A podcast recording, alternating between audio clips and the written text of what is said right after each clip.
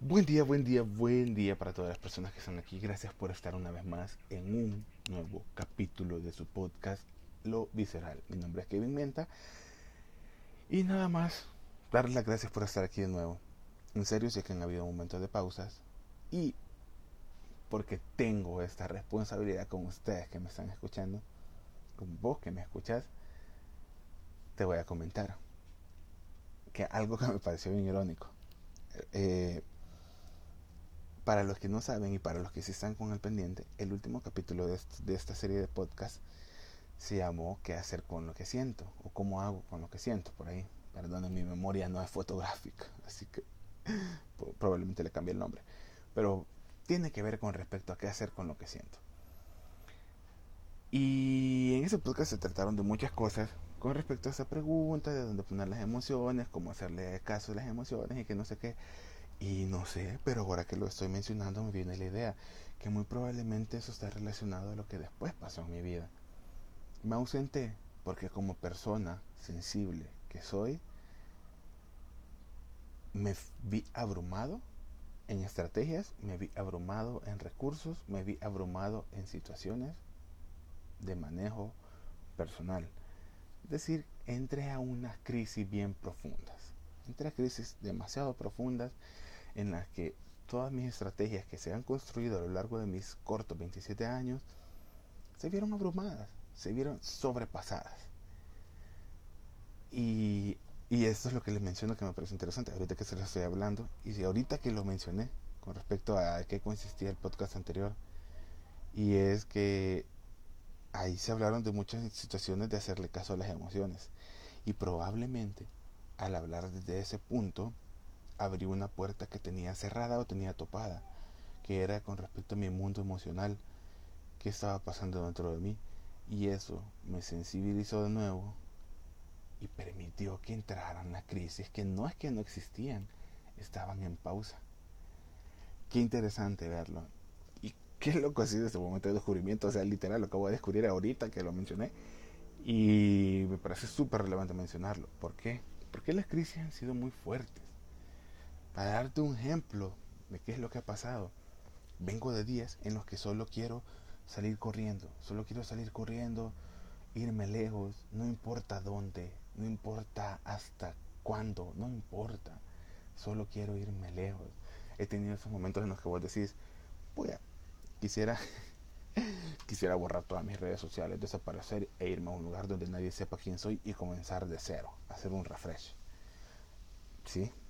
He tenido esos momentos. He tenido esos momentos en los que, como hace muchísimo tiempo, no enfrentaba sensaciones de inutilidad, de incompetencia, de sentirme como la persona más ruin del mundo, la persona más inútil del mundo, de sentirme tan incapaz, tan impotente, de tener esta sensación de frustración y no saber qué hacer con ella, de sentirme completamente decepcionado, de no ver nada positivo en mi entorno, de no ver oportunidades en ninguno lugar de los que veía, de sentir que mi energía estaba completamente baja, de literalmente verme como una persona rodeada de una nube sota negra, oscura, densa y pesada, donde esa nube sota siempre me dejaba tirado en mi cama, donde siempre me hacía mantenerme dentro de mi casa todos los días casi, solo salía por obligación y si salía salía con una cara de pocos amigos, o me obligaba a ser un poco amigable pero en el fondo siempre terminaba con la misma sensación.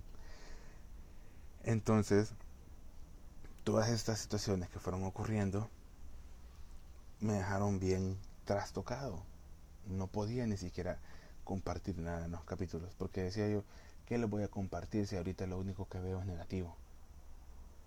Y no es porque quiera decir, ay, que mis podcasts son de cosas positivas, no.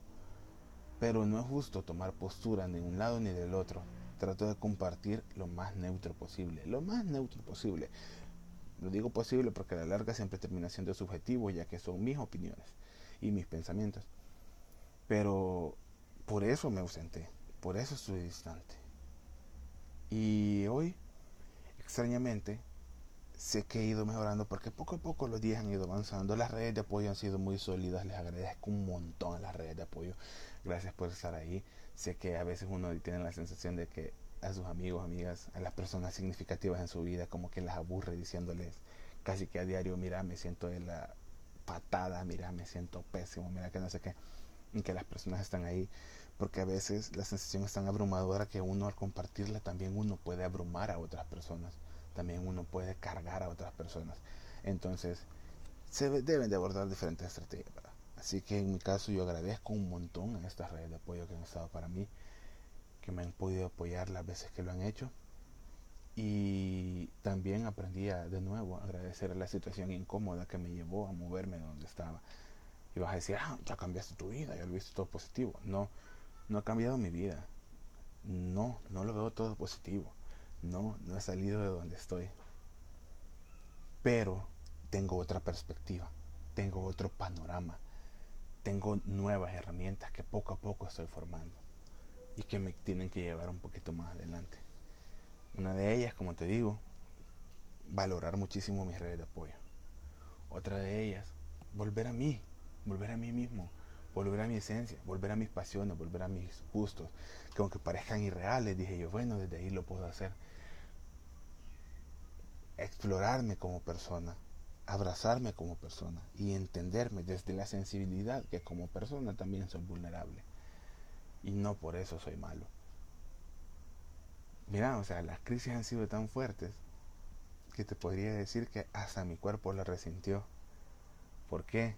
Porque el día de ahora hasta he tenido enfermedades estomacales que tenía meses, años, podría decirte, sin, sin tener. Y yo dije, ah, algo me cayó mal. Pero no, viéndolo bien en perspectiva, fue mi cuerpo, fue la forma de reaccionar. O sea, mi cuerpo está cargado, está cargado de muchísimas cosas y como ya se los he dicho en otros capítulos, el cuerpo también habla.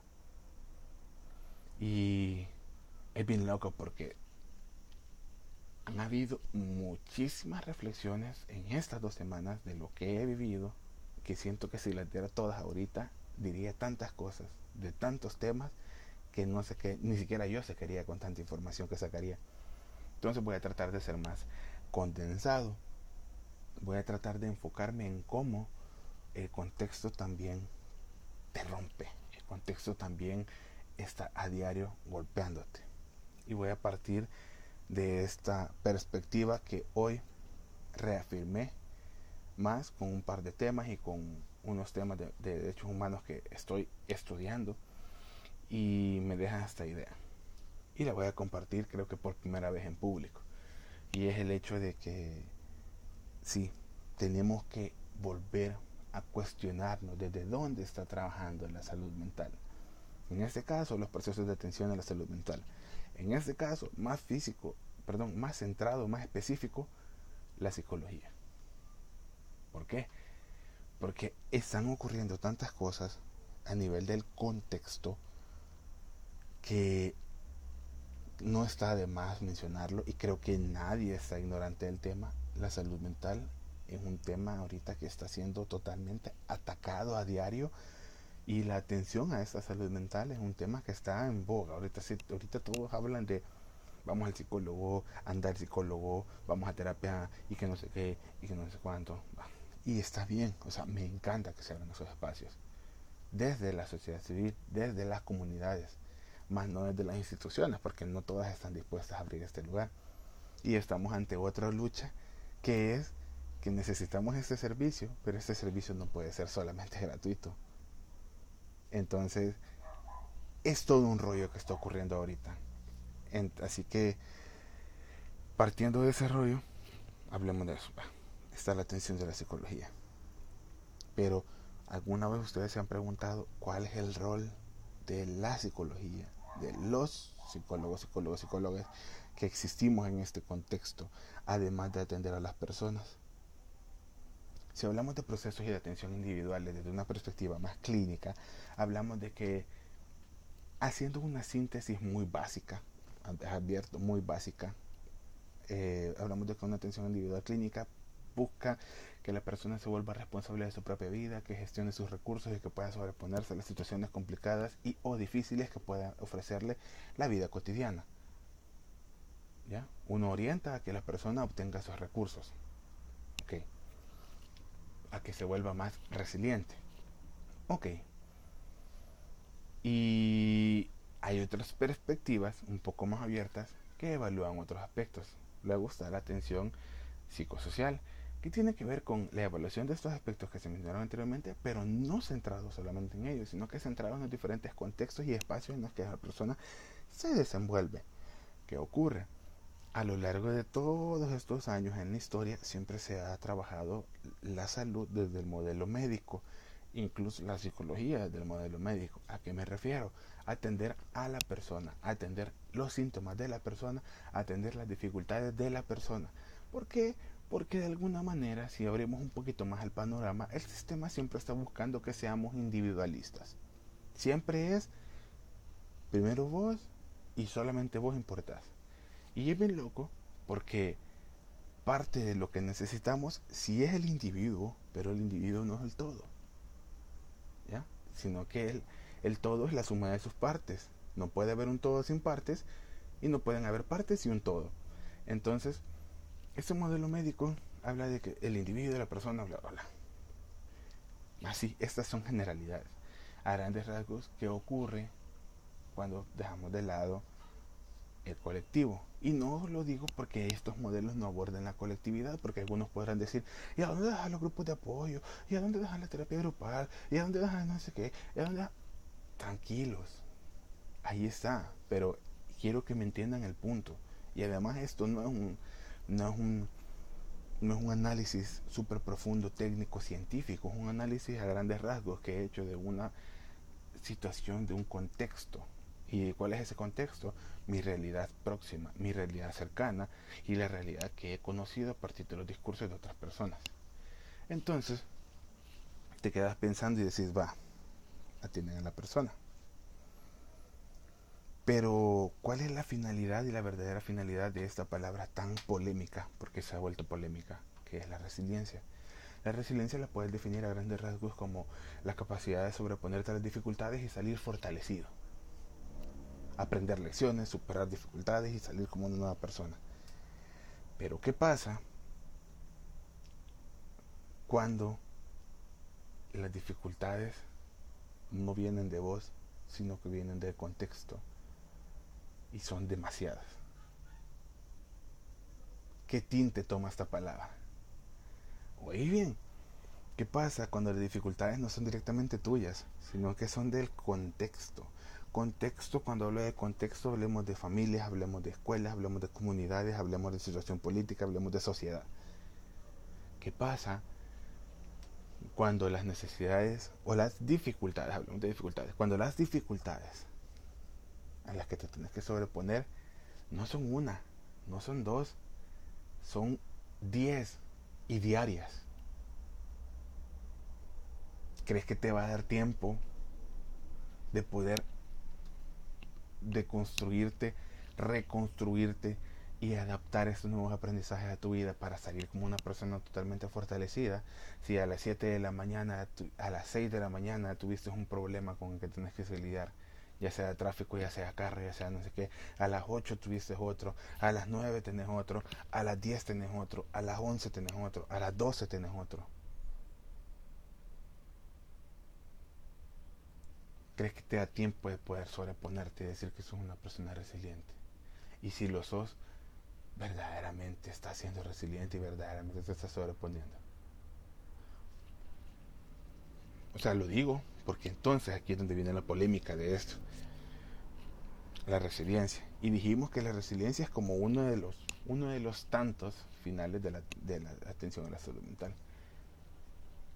Ahora te preguntaría, ¿no sería más, preguntas genéricas, ¿no sería más importante, en lugar de solo atender a la persona, a adecuarse al contexto, tomar en cuenta también el contexto, para que el contexto, que es lo colectivo, deje de crear tantas dificultades a diario, para que la persona pueda desarrollarse resilientemente como debe de hacerlo.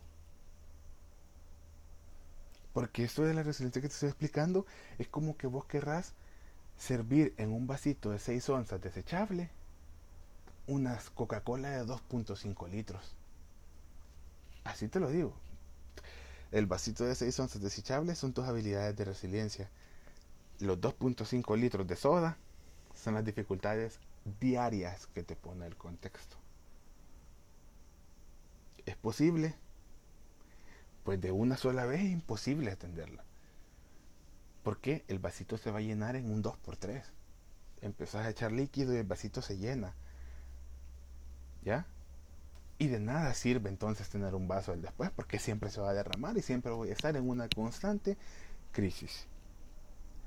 Pero ¿qué pasaría si tengo el vasito de 6 onzas y en lugar de echar la soda toda de una sola vez, la empiezo a aplicar de a poco?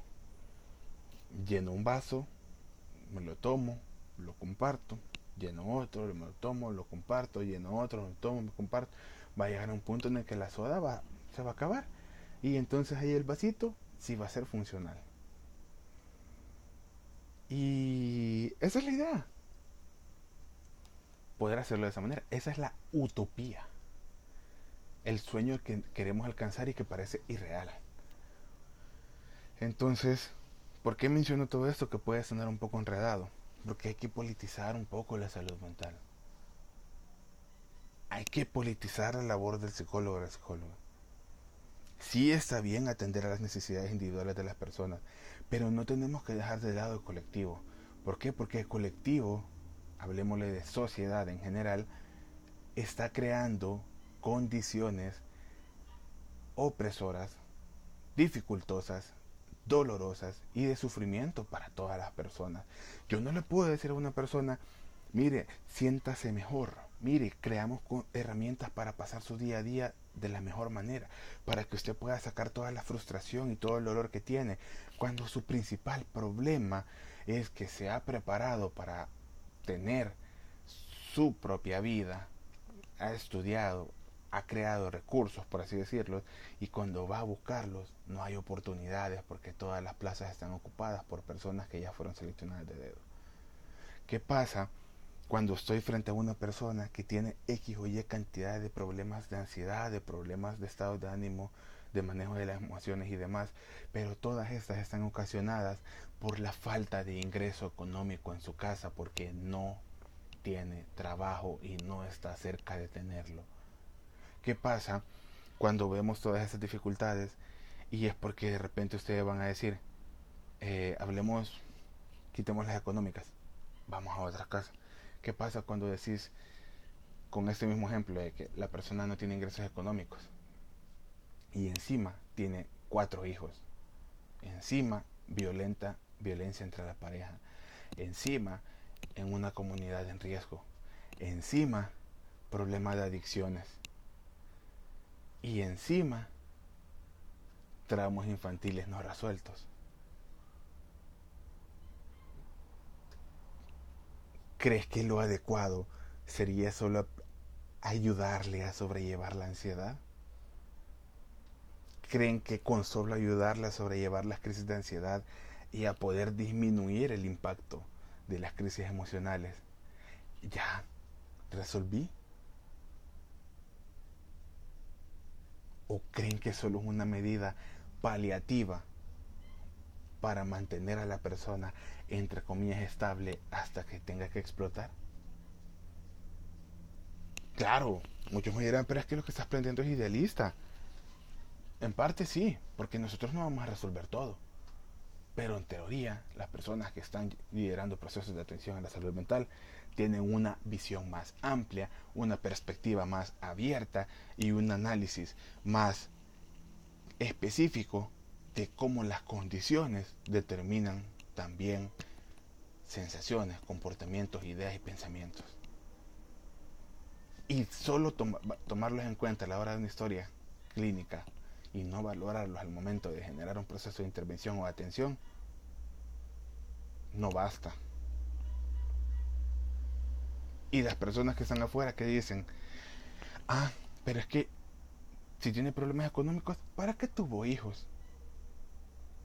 Si tiene violencia en la pareja, ¿para qué están juntos?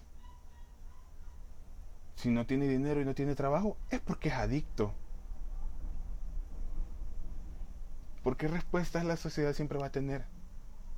Pero ya te sentaste a pensar desde dónde viene todo eso. O sea, ¿esas verdaderamente son condiciones que se creó la persona o las determinó el contexto? ¿Crees que la persona decidió nacer en esa situación?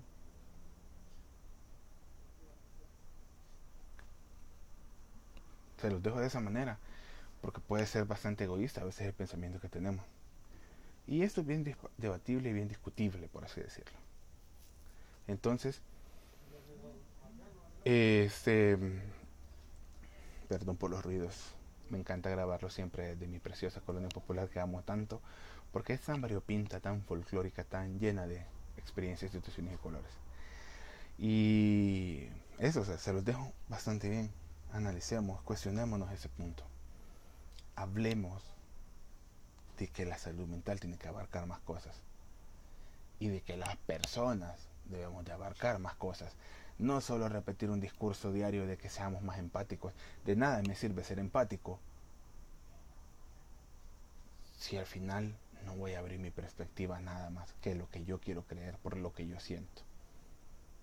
Porque sí, yo puedo ser empático mientras sigo siendo una persona cerrada. Porque la empatía no tiene que ver directamente con, la, con, el, con el compartir discursos con abrir perspectivas. La empatía tiene que ver directamente con las sensaciones. Yo puedo compartir las sensaciones con vos, puedo simpatizar por el simple hecho de ser sensible y aún así puedo seguir siendo una persona deplorable.